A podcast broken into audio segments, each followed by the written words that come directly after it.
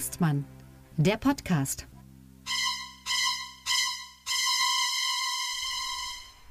Willkommen zu Folge 46 von Luck und Hengstmann, dem Politik-Podcast mit Augenzwinkern. Und äh, heute haben wir mal wieder einiges vor. Und äh, ich äh, zunächst möchte ich natürlich mich selbst begrüßen, Tilman Lucke aus Berlin. Und ähm, ja, meinen Partner, Freund und äh, Kabarettisten Sebastian Hengstmann in Magdeburg. Hallo. Hallo Tillmann, grüß dich. Du Tillmann, äh, Wahnsinn, wir haben Feedback gekriegt, äh, allerdings nur, nur intern, also quasi intern, aber mit der äh, unglaublichen Erlaubnis, das vorzulesen. Und das führt uns vielleicht auch schon gleich in unser erstes Thema. Moment, hier. Und zwar schrieb ein gewisser Heiko H. aus M an der E. Ja, schrieb, kannst du Tillmann mal fragen, ob er schon ein feuchtes Höschen hat wegen der Generaldebatte heute? Und da habe ich zurückgeschrieben, hat er, brauche ich nicht fragen. Lass uns doch kurz über die Generaldebatte reden. Ja, also das nennt sich ja Generaldebatte, weil äh, Generäle im Bundestag, nee, also weil... Ähm, genau. Zimmern, du solltest beruflich was mit Humor machen. Genau. Äh, also die erste Lesung des Haushalts, der wurde ja vor der Sommerpause vom Kabinett beschlossen. Dann ging es da so ein bisschen hin und her, gab ja ein bisschen Ärger auch über die, äh, dass man sich nicht langweilt über die Sommerpause. Und jetzt genau. erste Lesung und dann die berühmte zweite Lesung, die ja wichtiger ist mit, mit der dritten, genau. die dann aber keine Lesung, nur noch eine Schlussabstimmung ist. Ähm, im November oder Dezember. Ja, so ist das. Äh, das ist das mit den, mit den Gag-Worten, ne? Ja, da werden wir uns dann auch wieder beobachtend draufstürzen. Das wird ja immer an einem Freitag sein, leider, also dass wir dann äh, ganz äh, gar nicht so aktuell drauf eingehen können, aber äh, es wird alles nachgereicht hier an dieser Stelle. Also wer, wer, diesen Podcast hört, ist im Grunde, kann sich von der Welt abmelden, kriegt alles Wichtige genau. mit. Hast du äh, was verfolgt? Nö. Erste Lesung uninteressant, ne? Ist uninteressant. Also es ist natürlich immer äh, äh, Regierungschef und Oppositionsführer. Das ist ein bisschen interessant. Gestern gar hat ja Scholz den sogenannten Deutschlandpakt vorgeschlagen und da habe ich schon wieder, mhm. äh, das war doch erst neulich, als äh, dass der auf 2070 verschoben wurde, aber es war der Deutschlandtakt. Großer genau. Unterschied. Ja, immerhin T oder ein P. Genau, ne? und äh, der Deutschlandpakt, der wird dann wahrscheinlich auf 2090 verschoben, weil beides gleichzeitig wird man nicht machen können. Ja gut, das weiß man nicht. Aber es ist ja schon... Ähm, man weiß immer nicht, was so hinter diesen Wörtern ist. Es ist wie Zeitenwende. Jetzt kommt Deutschland und jetzt kann man davon ausgehen, dass Scholz in allen Interviews, in allen Reden der nächsten drei, vier Monate immer Deutschlandpakt sagen wird. Und, du, äh, und keiner weiß, ich, was er meint. Ja, ist aber super. Ich finde das ja klasse, dass Scholz erfindet sowas ja, wie die Zeitenwende und, und äh, Deutschland packt und Doppelwumms und so. Eigentlich müsste mal Susanne Daubner einfach nur alle Wörter, die Olaf Scholz erfunden hat, nacheinander vorlesen. Das wäre voll der Hit im Internet. Ja, da würde wieder ein Meme geben, so wie Cringe. Ähm, nein, weil du ja äh, deine, deine Lieblingspolitikerin, das wissen wir ja alles, ja Franziska Giffey von der, von, der, von der SPD. Und die hat ja auch immer große Sprachschöpfungen, die du so wahnsinnig toll findest, ne? wie gute Kita-Gesetz ja. und so. Und da ist ja für das von Scholz schon eine ganz andere Hausnummer, das muss man ja einfach sagen. Ja, es ist halt noch ungefähr. Da weiß man nicht mal, ist das jetzt gut oder ist das schlecht oder worum geht's, sondern äh, Deutschland packt, ja. Es geht also, halt um und das hat ja in es der Vergangenheit um äh, immer sehr gut geklappt, wenn der Regierungschef dem Oppositionsführer einen Pakt angeboten hat. Also wozu, ja, ich meine, der soll doch eigentlich seine eigene Mehrheit haben. Es ist eigentlich überhaupt nicht vorgesehen, so ein Deutschlandpakt. Das ist dieses typische Geschwafel, was, wo, wo ich jetzt nicht weiß, dass das früher nicht, das weiß ich nicht, ob das früher nicht da war, aber dass man immer sagt, ja, wir müssen hier und äh, wir müssen das Richtige machen. Das ist so. Und wenn wir jetzt alle zusammenfassen, dann können wir alle zusammen das Richtige machen. Wo ich mir denke, nee Leute, das ist keine Politik. Du hast eine Meinung, du hast eine Meinung. Mhm. Und die Mehrheit setzt sich durch. Und beides hat für und wider. Beides hat Vor- und Nachteile. Das nennt sich Politik. Das ist Demokratie. Hört mit diesem Gesülze auf. Ja, wenn ich, jetzt muss man ganz kurz mal zur, zur Generaldebatte. Die liebe Lisa Paus ähm, hat ja gefordert für die Kindergrundsicherung, wo ich heute wieder, weil sie ja Bürgergeld jetzt auch erhöht haben, bloß mal so. Das ist ja im Prinzip so was ähnliches wie Hartz IV für Kinder. Ähm, habe ich heute bloß wieder in der Zeitung gelesen. Ja, wenn sie das Bürgergeld jetzt auch noch erhöhen, dann lohnt sich das Aufstehen gar nicht mehr. Ja, die kriegen alles vorne und hinten reingeschoben und die kriegen hier Inflationsausgleich, kriegen die alles angepasst und wir arbeiten, da, da lohnt sich das Aufstehen gar nicht mehr. Wo ich immer denke, ja, dann bleib doch liegen. Dann kannst du auch keine Leserbriefe schreiben. Ja, das stimmt. Also jeder hat sich ja dann selbst zu entscheiden. Und wer sich fürs Arbeiten entscheidet, sollte vielleicht nicht jeden Tag damit hadern. Genau. Und offensichtlich scheint es ja doch Vorteile zu haben, arbeiten zu gehen. Also du verdienst wohl offensichtlich doch mehr Geld und selbst wenn nicht, scheint es ja. ja Vorteile zu haben, arbeiten zu gehen. Ja, also man kann schon über die Höhe reden oder auch über die Höhe, was ja immer äh, kritisiert wird, auch dass äh, ähm, Asylbewerber das Gleiche kriegen und das ist ja auch, äh, könnte man so sagen, ein, ein Lockeffekt. Ähm, und von dem Geld landet dann manches auf den Konten der heimischen Familien in, im Herkunftsland und so weiter. Das kann man alles kritisieren. Ähm, und äh, dann heißt es wieder, nee, also Was du jetzt auch das, möchtest. Und, genau. und, dann rufst du zur Montagsdemo auf. Ja, also nicht ganz. Ähm, ich will mir nur ein bisschen die Demokratie zurückholen. Nein, also die, ähm, die äh, also diese Höhe, dann wird immer gerichtlich gesagt, nein, das ist das absolute Existenzminimum, ja, weil sich irgendwelche Wirtschaftswissenschaftler da halt ähm, äh, ausgerechnet haben, was man zum Leben äh, braucht, auf den Cent genau und drunter geht es dann nicht. Und, und da finde ich ja geil, dass, dass, dass, die Agentur für Arbeit in der, in, trotzdem in der Lage ist, das Existenzminimum zu kürzen. Ja, aber jetzt äh, seit ein paar Jahren ja nur um 30 Prozent, nicht mehr alles. Da, da Trotzdem, ja also es ist doch das Existenzminimum, das kann man doch nicht kürzen. Ja, rein äh, jetzt rein logisch, physikalisch würde man sagen, dann ist es eben kein Existenzminimum. Und äh, wenn ich schon kritisiert, so sehe ich das halt auch. Also diese, ähm, äh, aber ich kann es jetzt auch nicht genau berechnen, was es sein sollte. Aber vor allem Na, die Sanktionsmöglichkeit, so, hm. das ist ja, das ist ja damals 2005 äh, eingeführt worden, äh, damit man eben nicht einfach so auf dem Sofa liegt und sagt so, ich habe, ich melde mich jetzt ab. Und ähm, deswegen, äh, irgendwann wird es auch noch so kommen, dann wird die Sanktionsmöglichkeit ganz abgeschafft. Also dann gibt es gar jo. keine Kürzung. Ja, aber ich sag mal so, dein Existenzminimum ist ja vermutlich auch ein ganz anderes als meins zum Beispiel. Ich meine, wenn ich das so richtig sehe, kommst du mit 12,80 Euro im Monat aus. Ähm, ja, und ähm, äh, man fragt sich jetzt, was, was, was daraus folgt.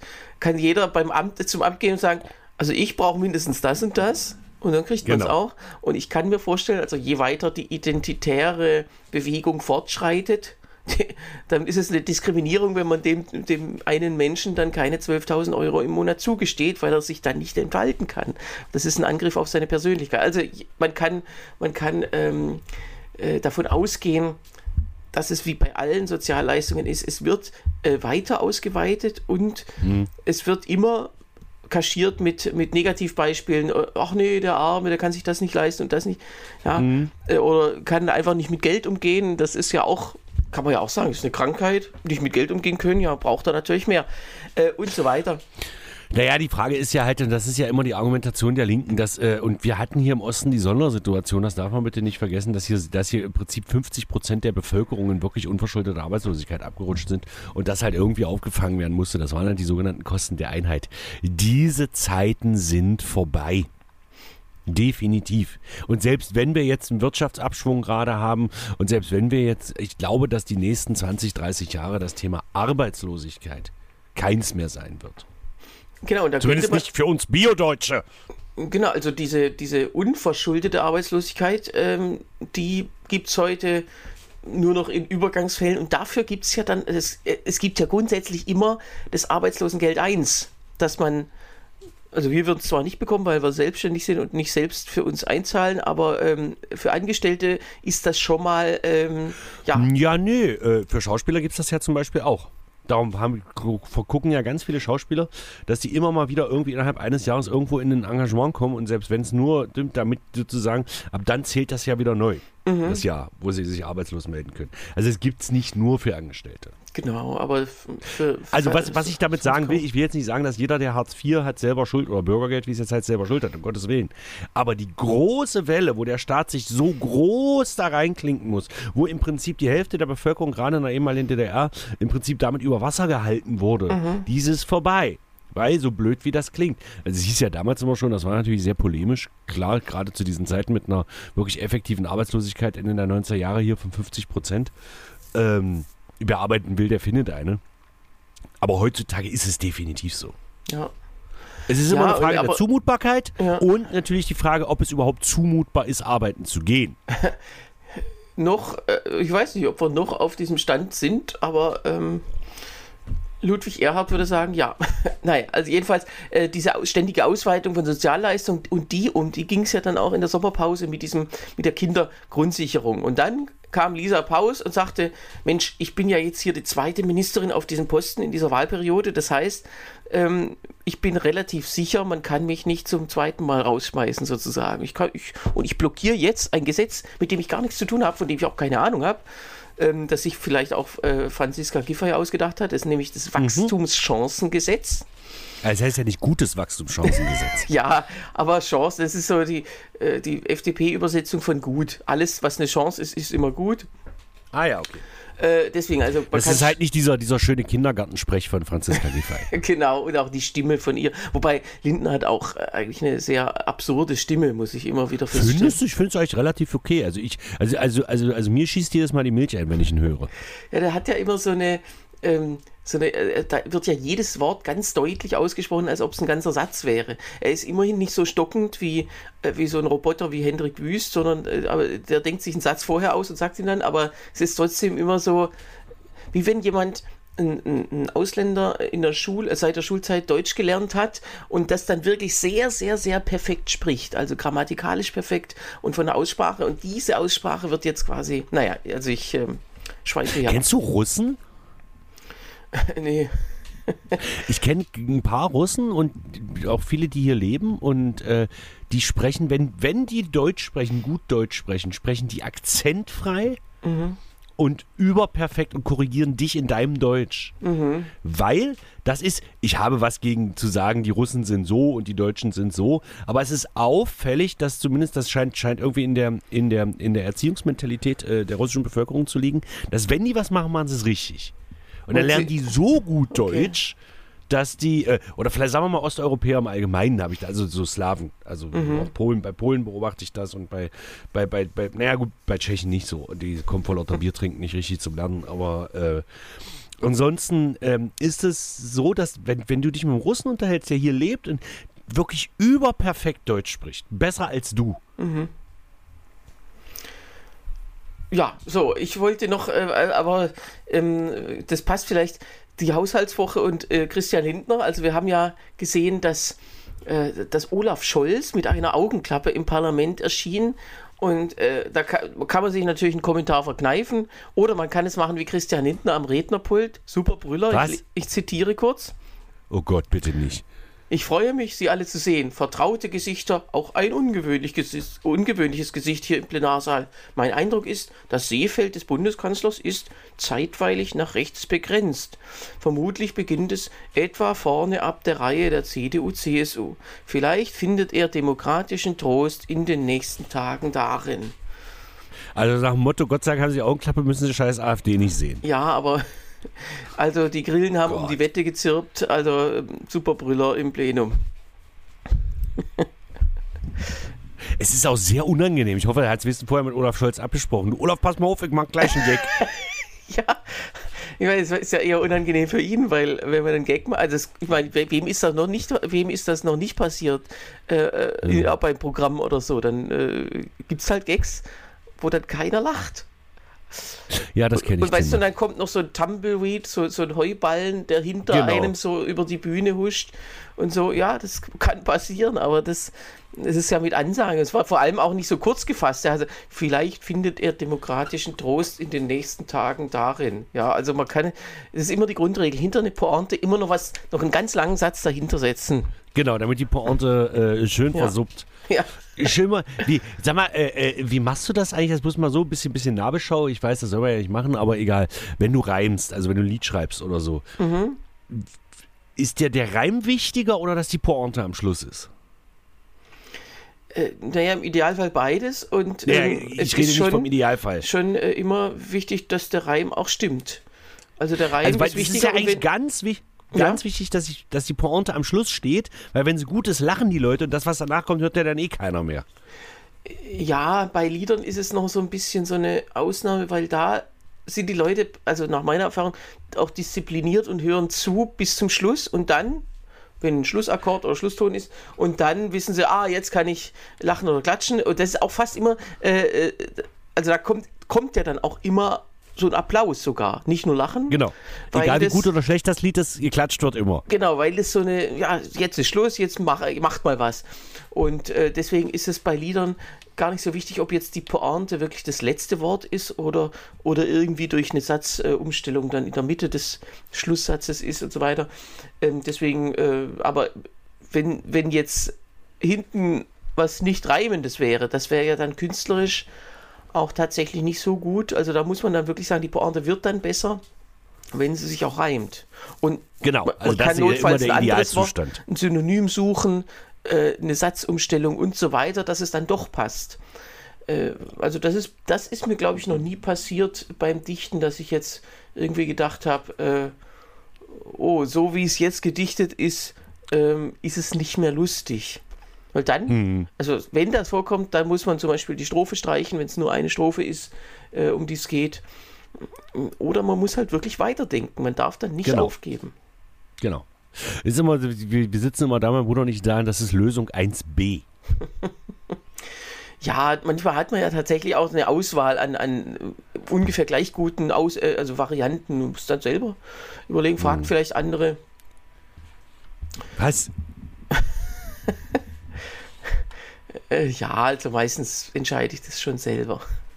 Ähm, um zum Thema zurückzukommen, ich fand, äh, möchte, möchte den, den Kollegen Ehring hier mal an der Stelle zitieren. Der sagte, Lisa Paus sagte, sie braucht 10 Milliarden. Christian Lindner sagte, ich gebe maximal 2 Milliarden, haben sich in der Mitte geeinigt bei 2,2 Milliarden. fand ich sehr lustig. Ich Ja, aber die, die wusste ja auch äh, wochenlang gar nicht, wie viel sie braucht. Und das war, war ihr auch scheißegal. Sie ist zwar Haushaltspolitikerin, äh, sie war ja immer seit Jahren äh, so eine der wichtigsten Grünen im Bundestag, die halt da beteiligt waren an den Verhandlungen. Aber da war doch relativ viel Unkenntnis im, im äh, Spiel. Also den Eindruck hast du auch, ne? Das ist so, der, der, wie viel brauchst du denn? Pff, ja. Die Antwort ist ja. Naja, und äh, natürlich kann man das, äh, es sind Haushaltssachen immer Verhandlungen. Das heißt, wie viel sie braucht und wie viel sie kriegt, ist ja auch nicht das Gleiche. Und am Ende hat es trotzdem, also oder am Ende muss es ja trotzdem irgendwie reichen. Ähm, und das, das ist halt so, äh, hat auf mich so den Eindruck gemacht, so Wirtschaftspolitik ist mir scheißegal, Wachstumschancengesetz, das klingt ja schon nach FDP, das will ich mal, da will ich mal reingrätschen und jetzt blockieren. Und die Geschäftsordnung der Bundesregierung sagt ja, das war nicht immer so, aber die sagt, äh, dass, dass ein Gesetz einstimmig äh, beschlossen werden muss. Äh, ist vor allem dem geschuldet, dass die drei Parteien ja ungleich viele äh, Sitze im Kabinett haben und äh, man will jetzt, eigentlich könnte man auch reinschreiben, es muss jede Fraktion, äh, je, jede beteiligte Partei muss halt mehrheitlich dieser Sache zustimmen, aber das ist wahrscheinlich auch dann lieber einstimmig und mei meistens klappt es ja. Außer wenn jemand sagt, nee, also ihr denkt ja immer nur ans Geld verdienen, euch mache ich jetzt mal ein bisschen Ärger. Und das zeigt halt auch so eine Haltung, so, dass die Pause mal das Fenster aufmacht und guckt, was draußen los ist, nämlich zum Beispiel Rezession seit einem Dreivierteljahr oder seit eigentlich fast einem Jahr ist eine Rezession. Ähm, äh, ständig, ja, und umgekehrt wird ständig mehr Geld ausgegeben für Energie, für Inflation, äh, ja, für irgendwelche Grundsicherungen. Und äh, da muss man einfach sagen, es gibt halt einen Unterschied bei Staatsausgaben zwischen Alimenten und, ähm, also Alimentation und Investition. Also Investition heißt, etwas wird bezahlt, was sich aber später auszahlt. Das heißt Straßen. Da sind dann weniger Baustellen, die Leute haben weniger äh, Arbeitszeit, die sie auf der Straße verbringen. Dann Schulen, ähm, davon können die Leute einen Beruf ergreifen und so weiter und zahlen dann höhere Steuern zurück. Das sind alles, alles andere ist Investitionen Alimentierung, ja, ja. ziemlich alles andere. Egal, bei, bei der Bundeswehr muss man noch schauen. Da würde ich auch äh, zurzeit sagen, alle, alles, was die Bundeswehr sich sinnvoll kauft, ist eine Investition dafür, dass wir nicht angegriffen werden. Ähm, oder dafür, dass wir dann auch unsere Partner schützen ähm, in der NATO. Du, ich glaube ganz ehrlich, wenn irgendjemand auf die völlig absurde Idee kommen sollte, Deutschland anzugreifen, ist, denkt keiner darüber nach, wie gut unsere Armee ist. Ja, genau. Also dann, ja, das hat eben äh, den Grund, dass Deutschland eben seit Jahrzehnten der NATO angehört und sich über sowas dann eben keine Gedanken gemacht hat. Genau. Und ich Aber glaube, es dass das tatsächlich immer noch so ist. Ja, immerhin, jetzt seit diesem Jahr gibt es ja zum allerersten Mal eine dauerhafte Stationierung deutscher Soldaten im Ausland, in Litauen. Also Mhm. wir machen jetzt das, was die Briten und Amis und Franzosen seit schon immer bei uns gemacht haben, nämlich einfach ja, beschützen oder, oder äh, ja, mithelfen. Naja, aber das führt jetzt zu weit. Ich wollte nur sagen, Investition äh, und Alimentation und alles, was das Familienministerium außerhalb des Frauensektors macht. Ich weiß auch nicht, was zum Beispiel, was die, das Wort, also wir haben ja das BMFSJ. F. Jetzt habe ich es hoffentlich richtig gesagt. FSJ. Ja, äh, nee, tatsächlich, also bei äh, Bundesministerium für Familie, Senioren, Frauen und Jugend. Oder wie Gerhard Schröder sagen würde, Für Gedöns. Ja, Gedöns. das Bundesgedönsministerium. Ähm, und äh, äh, Familien, Jugend und äh, Senioren sind ja, äh, ja Bereiche der Bevölkerung, wo man was reingeben muss, die selbst kein Geld aus sich heraus verdienen. Natürlich kann ein Senior auch Geld verdienen, aber das, die, sozusagen die Rente und alles, was damit zu tun hat, das ähm, muss das Ministerium dann äh, bezahlen oder veranlassen. Und Frauen Jein, ist also- ja, also ist ja nicht was, also du kriegst, kannst ja nicht zum Amt gehen und sagen, ich bin eine Frau, gib mir mal Geld. Äh, das ist der einzige Posten in dieser ganzen, äh, in diesem ganzen Ministerium, der eigentlich da gar nicht reinpasst, weil es ja nicht um äh, ja irgendwie äh, um eine Alimentation geht. Ja, Moment, ich wär, bei der Rente würde ich aber, äh, bei der Rente äh, würde ich vielleicht nochmal äh, äh, das ein bisschen rausnehmen, weil da es nicht um Alimentation geht, weil die Rente ist ja eine Versicherung. Also sprich, das ist ja nicht Alimentation. Nee, es ist natürlich. zwar nicht so, dass du was einzahlst, was du am Ende wieder rauskriegst, so ist es sicherlich nicht, aber es ist in dem Sinne keine Alimentation. Mhm. Weil Hartz sie IV nicht vom ist eine Staat kommt. Ja. Genau. Hartz IV ist eine Alimentation, klar, aber bei der Rente würde ich definitiv sagen, nee, das ist einfach eine Versicherung. Das ist was anderes. Ja, wie gut die funktioniert und wie, wie sicher sie ist. Das ist jetzt hier nicht das äh, Thema. Genau. Ähm, äh, genau, aber dass man Rentner ähm, in irgendwas noch alimentiert, ist nicht ausgeschlossen. Also es, es ist jedenfalls eine Gruppe, um die man sich kümmern muss. Oder um die man sich eben, weil man als Staat nett ist, sich kümmern muss. Und das ist halt bei Ja, den die Frauen verwaltet werden muss, sagen wir mal so. verwaltet werden. Und bei den Frauen geht es ja eher um äh, äh, Verbesserung von Chancen, um Ermutigung und so weiter. Eigentlich gehört das Frauenressort ins Arbeitsressort als, als Teilbereich und nicht in dieses Gedönsministerium, weil es eben kein Gedöns ist, weil die Frauen als einzige dieser Gruppen ja auch keine Minderheit sind, sondern die Genau. in Deutschland zumindest die, die Mehrheit der Bevölkerung. Das zeigt ja interessanterweise, äh, äh, wie, das, wie das immer noch gesellschaftlich gesehen wird. Ne? Ja, es wird als Also Minderheit hatten gesehen. wir mal, hat in diesem Ministerium Tillmann, Tillmann, äh, ich weiß doch immer alles Lucke. Oder, oder wenn ich es nicht weiß, ich recherchiere ich ahne bis die nächste Frage Woche nach. schon und werde Hat es jemals einen Mann gegeben, der Gedönsminister war? Ja. Und wir machen jetzt ein Quiz. Es gibt Freikarten zu gewinnen. Nein, also das, Nein, genau, für diesen Podcast. genau. Ähm, ja, Heiner Geißler. Ach, wann? Und was hat der noch? 1950? Nee, 19, in den 80ern, also nach dem äh, Machtwechsel. Äh, und zwar von, also von der CDU. Der war aber auch noch, jetzt kommt's, der war gleichzeitig auch noch Gesundheitsminister und CDU-Generalsekretär. So, und so wichtig Ah. war das für ihn. Okay. Und irgendwann hieß es, jetzt wollen wir aber ein bisschen mehr, oder da haben vor allem die CDU-Frauen ähm, darauf gedrungen, dass sich dieser Zustand ändert. Es gibt die, den wunderbaren Dokumentationsfilm Die Unbeugsamen, der vor einiger Zeit im ZDF lief, äh, wahrscheinlich immer noch verfügbar ist, äh, wo es um die Frauen in der Bund, in der frühen, also der, in der früheren Bundesrepublik ging, die sich halt in der Politik die Macht erkämpft haben. Und da haben die, ist den CDU-Frauen ähm, um Renate Hellwig äh, äh, vor allem, die damals äh, sehr wichtig war, äh, das zu verdanken, dass der Kohl ein neues Minis- Ministerium oder äh, also das mit, mit einer neuen Person besetzt hat und zwar nicht jemanden, der noch nebenher ein anderes, anderes Haus verwaltet und zwar Rita Süßmuth kam dann ins Spiel. Genau. Und die war ja dann wirklich auch das genaue Gegenteil von Kohl und, äh, und deswegen musste sie auch möglichst schnell weg, musste Bundestagspräsidentin werden. Also das ist eine ganz andere Geschichte. Gab tatsächlich einen Mann und es gab ähm, also ähm, das Frauenressort ähm, kam dann auch erst, muss ich äh, sagen, kam auch erst dann äh, in den Namen rein, als die Süßmut dran war. Also streng genommen gab es nie einen männlichen Frauenminister, sondern nur einen Genau. männlichen Familienminister. Davor übrigens ein schöner Name, Franz Josef Würmeling. Oh Gott. Und äh, der war auch, äh, der war auch Familienminister. Und von Ja, dem aber, äh, von dem gab es ja, lange Jahre, ich weiß gar nicht, ob es das noch gibt, den sogenannten Würmeling-Pass. Das war, dass kinderreiche Familien billiger Bahn fahren dürfen. Äh, was äh, heute wahrscheinlich, äh, heute ist die Regelung ein bisschen abgewandelt und das heißt, kinderreiche Familien müssen unbedingt im Ruheabteil der Bahn fahren, dann dürfen sie es. Äh, das scheint mir nach eigener Beobachtung sich gewandelt zu haben. Hä? Nein, das ist jetzt ein kleiner Scherz von mir, den muss ich erklären, wie Lindner. Genau. Du, Weil- fährst, ja, du fährst ja nicht Zug, aber. Nee, äh, weil es mir einfach zu teuer ist. ne, und wenn man mal irgendwo ganz ruhig sitzen will, wo, wo muss man sich hinsetzen? Ins Familienabteil, weil da sitzt keiner. Die sitzen nämlich alle im Ruheabteil. Das verstehe ich jetzt gerade. Was ist das Ruheabteil? Ruhebereich. Äh, da steht ganz groß, in allen Sprachen steht, bitte ruhig sein.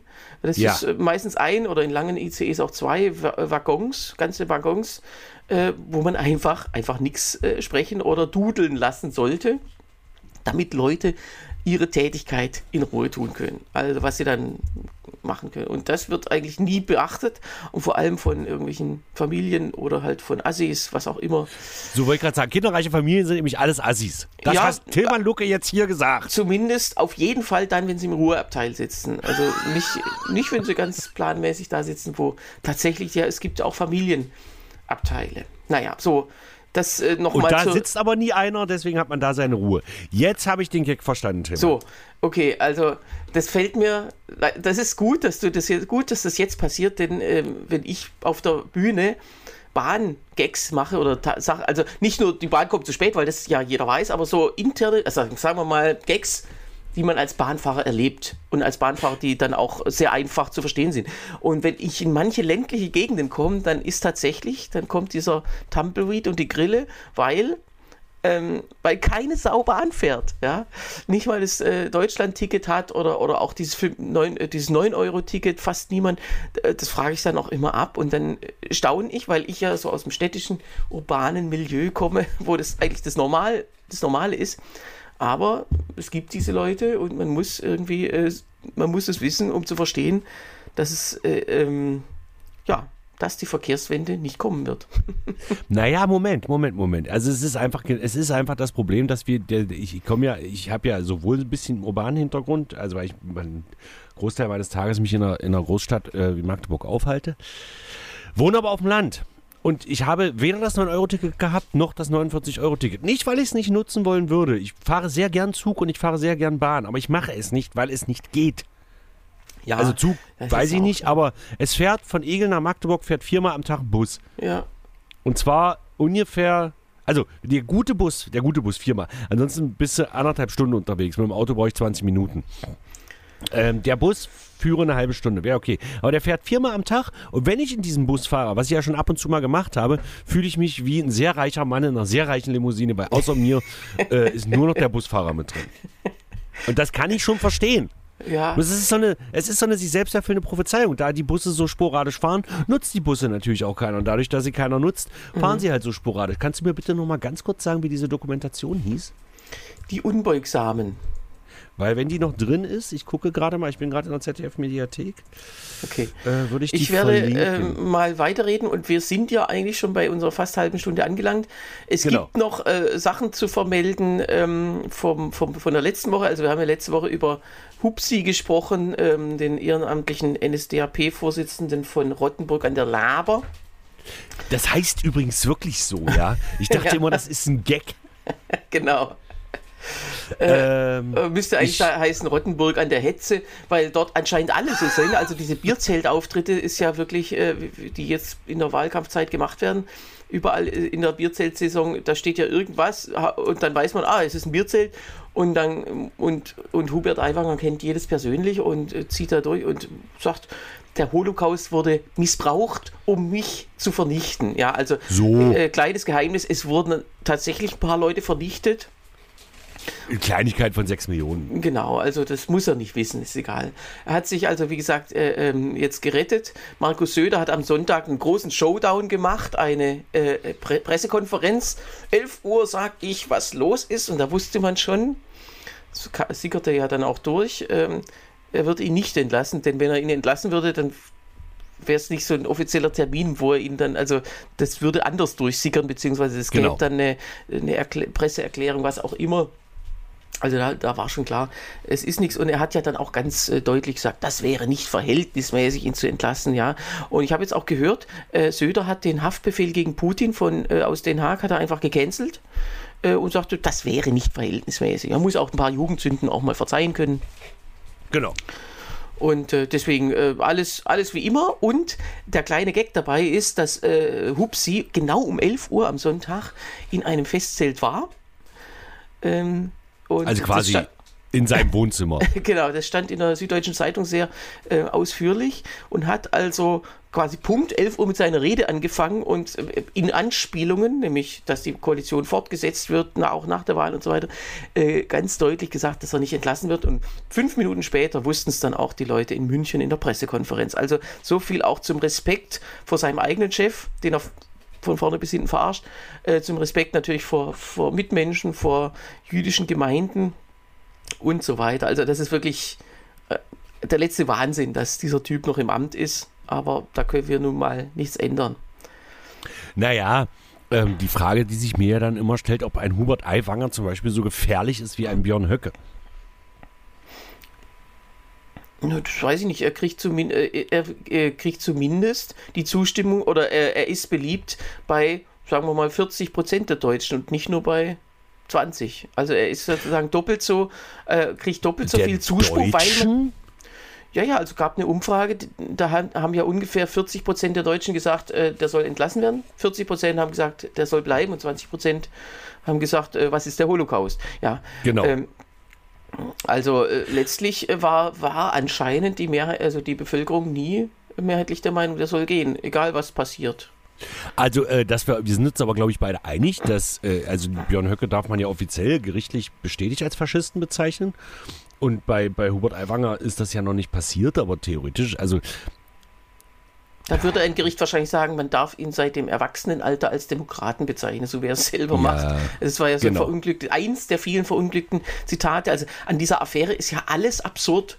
Der musste ja dann diesen Fragenkatalog beantworten und äh, Was, äh, unglaublich ist. Die Hälfte der Fragen hieß, ich kann mich nicht erinnern. Und die andere Hälfte hieß, das war ein sehr einschneidendes Erlebnis für mich. Ähm, mhm. also es widerspricht sich natürlich komplett und es ist auch gelogen. Und dann das mit dem Bruder, da staune ich, dass das so gut durchging, weil äh, jeder ahnt, dass das gelogen ist. Das ist wie im Tatort, Jein. wenn irgendwie ein Kind dann am Schluss sich als Mörder entpuppt. Das kommt im Tatort ja sehr, sehr oft vor, äh, wie in der realen Welt auch. Und dann kommt immer die Mutter und lügt noch ein Geständnis herbei in den letzten fünf Minuten und alle wissen, mhm. Und dann wird noch kurz nicht. nach einem Detail gefragt, äh, äh, Täterwissen, und dann gibt es die falsche Antwort. Und dann, ja, hören Sie mal auf zu lügen. Und dann wird das irgendwie alles so hingebügelt, ach, das Kind ist minderjährig, ähm, Jugendsünde und so weiter. Also letztlich könnte Hubert Aiwanger als 17 oder 16, er war 16, habe ich nochmal nachgeschaut, er hat gesagt, er war 15, ist natürlich hm. gelogen gewesen, sieht harmloser aus und ähm, deswegen, ja, es ist, es ist ein Wahnsinn und dass man, dass es so durchgeht. Ich habe vorhin schon gesprochen von der Familienministerin, die äh, ja bis letztes Jahr Anne Spiegel hieß. Die hat den Holocaust nicht verharmlost und musste deswegen zurücktreten. Genau. Ja, das ist halt ein Unding, aber es ist halt Bayern. Ich glaube aber tatsächlich, dass das seine Chancen, also Söders Chancen, nicht Aiwangers Chancen, äh, Kanzler zu werden, jetzt tatsächlich doch noch mal ein bisschen nach unten gedrückt hat. Ja, klar. Äh, also im, im Rest von Deutschland kann man sich sowas nicht leisten, aber äh, es ist halt, man, man hat es ja gesehen in dieser Volksfestsaison, aber äh, da kommt ja nicht, da kommt natürlich auch nicht die deutsche Normalbevölkerung zu so Volksfesten, sondern da kommen ja mehrheitlich dann die, die rechts- und konservativ eingestellten äh, normalen Bürger, wie sie sich selbst nennen, die kommen dahin, trinken ihr Bier und, und jubeln über jeden Scheiß, den man da vorne sagt. Nein, und nicht das heißt, das ist jetzt nicht eine, eine, das ist nicht eine repräsentative Meinungsumfrage, sondern das ist einfach diese Festzeltsaison. Ähm, wenn man jetzt eine Wahlkampfrede irgendwo anders ohne Bier machen würde, dann würden ja bestimmte Leute auch gar nicht kommen.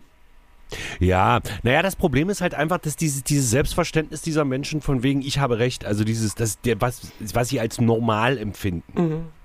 Ja, und das sind ganz viele, und das sind ja auch die, die laut rumschreien. Dass ja endlich mal wieder alles normal ist. Also wie gesagt, allein schon den Satz, was, wie hat das genau formuliert? Wir, wir, wir, wir normal denkende Menschen müssen uns die Demokratie zurückholen. Nein, wie hat das gesagt? Äh, die, die, schweigende große Mehrheit. So, ja. Dumm, also, dumm nur, dass die gar nicht geschwiegen haben, sondern gepöbelt und gebrüllt, ja. Ja, ja, genau. Und äh, eigentlich und, müsste ähm, ja Söder dem Aiwanger persönlich äh, äh, auch deswegen äh, das übel nehmen. Die waren ja auf derselben Heizungsdemo im Juni in Erding und, ähm, und Söder wurde ausgebucht.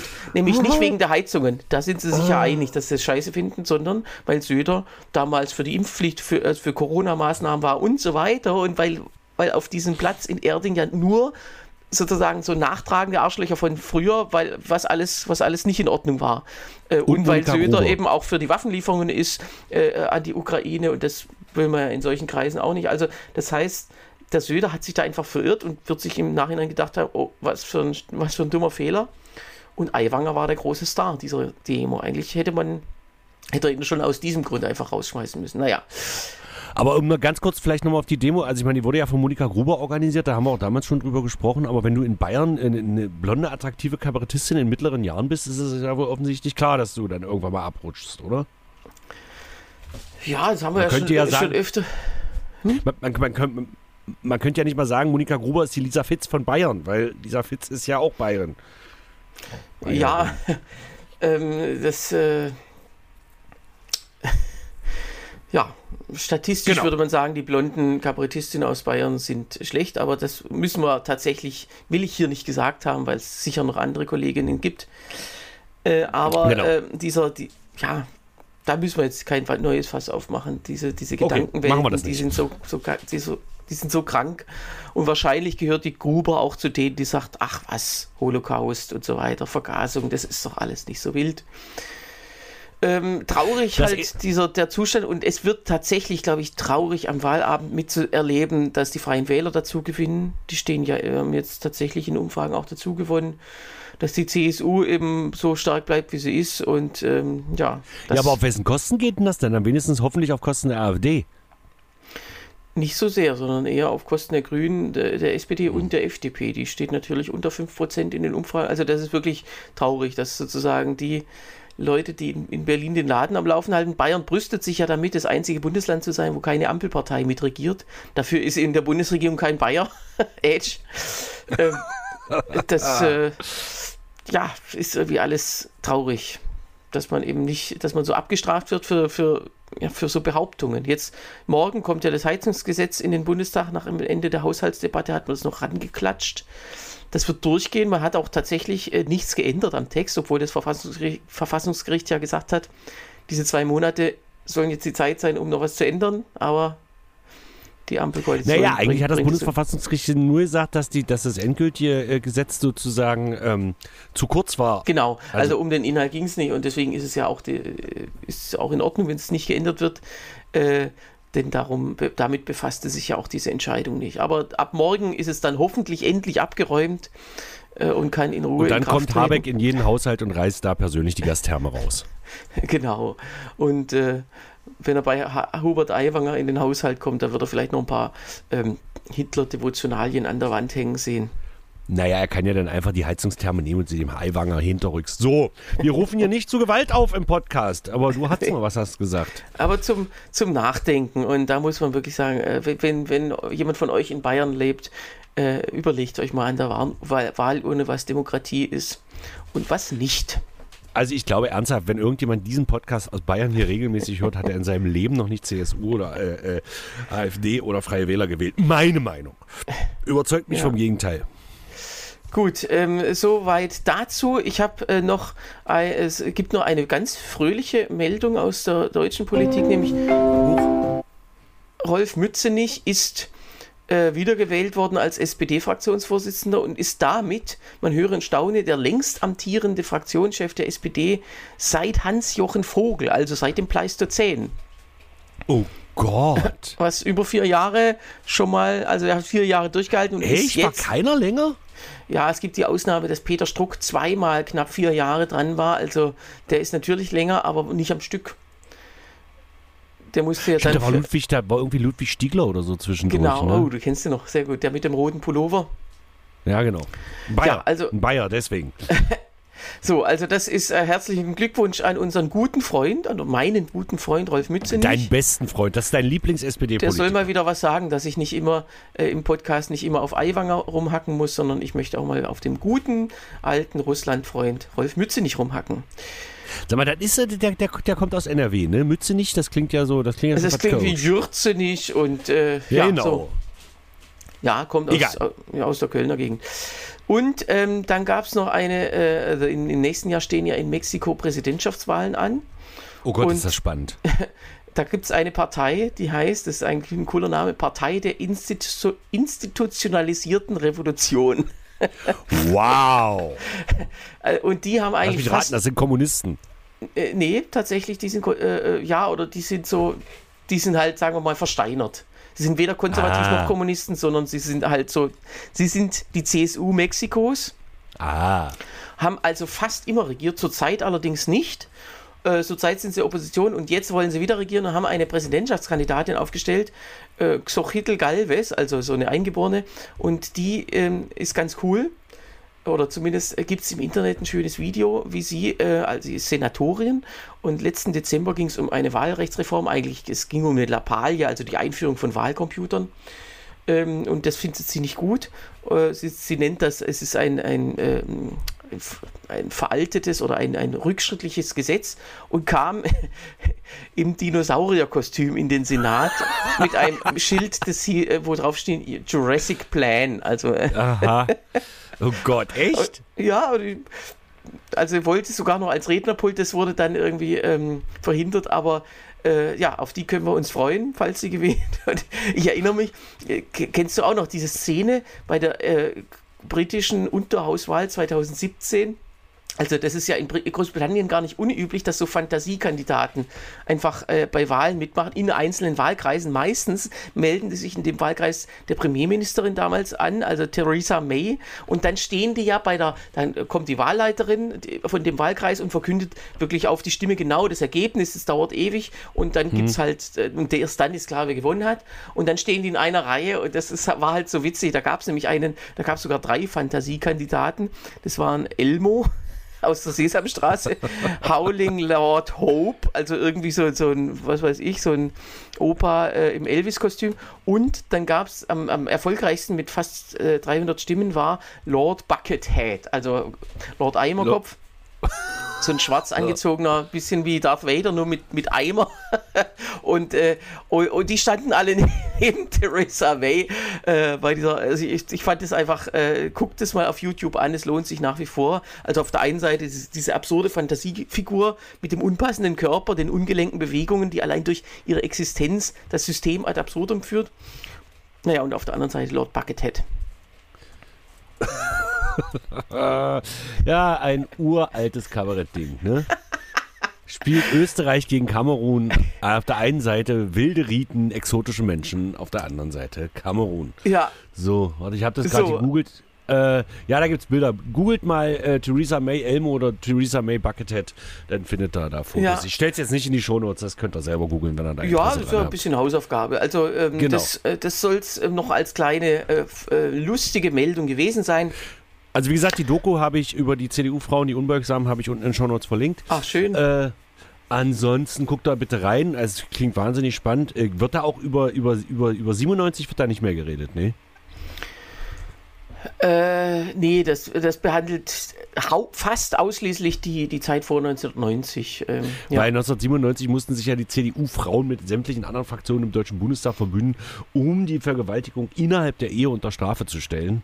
Was Mhm. ich, äh, was ich an sich schon krass finde, was ich aber noch viel krasser finde, ist bis 1997, in diesem Jahr habe ich Abitur gemacht, Mhm. dass bis dahin Vergewaltigung innerhalb der Ehe legal war. Oder zumindest nicht strafbar. Ja, und äh, die Argumente, die dann am Rednerpult für äh, die Ablehnung oder also gegen das Gesetz äh, kamen, sind auch heute noch sehr gruselig. Ähm, das harmloseste dieser Argumente war ja übrigens, ähm, dass man dann irgendwie, äh, ja, dass man,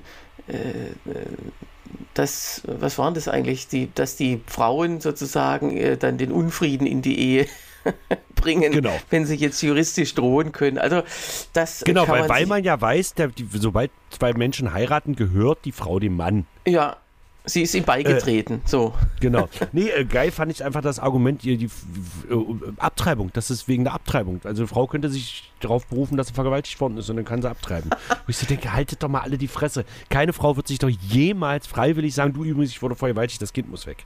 Also das ist so, Übrigens in Bayern, bloß mal so, äh, äh, ein, ein, ein Freund von mir wohnt in Bayern und äh, Freund, naja, also jemand, der sich nicht weigert, mich zu kennen, sagen wir mal so.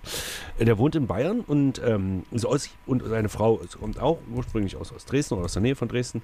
Und die sind da halt, irgendwann sind die da in Bayern gelandet. So. Und seine Frau äh, hat ein Gewerbe angemeldet, weil die ist Physiotherapeutin und hat ein Gewerbe angemeldet und hat das auch da so im Landkreis. Und dann kam irgendwann ein Brief zurück an ihn dass das Gewerbe seiner Frau jetzt angemeldet ist und er bitte zustimmen soll oder so ähnlich in dem Dreh. Das heißt, in Bayern ist es tatsächlich immer noch irgendwie so, dass der Ehemann äh, zu entscheiden hat, was die, also zumindest behördlich irgendwie, also genau weiß ich es auch nicht mehr, aber es ist schon allein schon ein Unding, dass die Frau ein Gewerbe anmeldet und das Gewerbeamt schreibt den Mann an. Das ist das scheint also heute immer, also das ist jetzt auch schon wieder zehn Jahre her. Da aber, arbeitet äh, vielleicht ein weiterer Bruder vom Eiwanger im Gewerbeamt. Wahrscheinlich.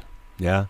Ein So. ganz normaler, wie er sich selber nennen würde, ganz normaler Mensch. So, äh, damit sind wir aber tatsächlich am Ende und hoffen, dass äh, Hubert Aiwanger äh, nicht in der Nähe äh, von der Hauptstadt äh, irgendwie in ein Flugzeug steigt und dann nicht wieder runterkommt. das wäre Genau. eigentlich noch ein Ausweg für Söder. Äh, Und ehrlich gesagt, äh, ein gewisses. Grinsen könnte ich mir da nicht verkneifen. Das Hallo. das soll es an Gehässigkeit jetzt erstmal gewesen sein. Wenn euch noch gehäss wenn euch Ja. noch gehässigere Sachen einfallen, schreibt doch bitte an luke.hengstmanns.de per E-Mail, kommentiert vielleicht unter diese Folge luke.hengstmanns.de oder schreibt eine sympathische WhatsApp an 0391 40 255 40. Äh, ja, so viel Das dazu. soll es gewesen sein und dann hören wir uns nächste Woche am 14. September wieder. Bis dahin dir eine schöne Woche, Sebastian. Tschüss. Und dir auch, Timon. Tschüss.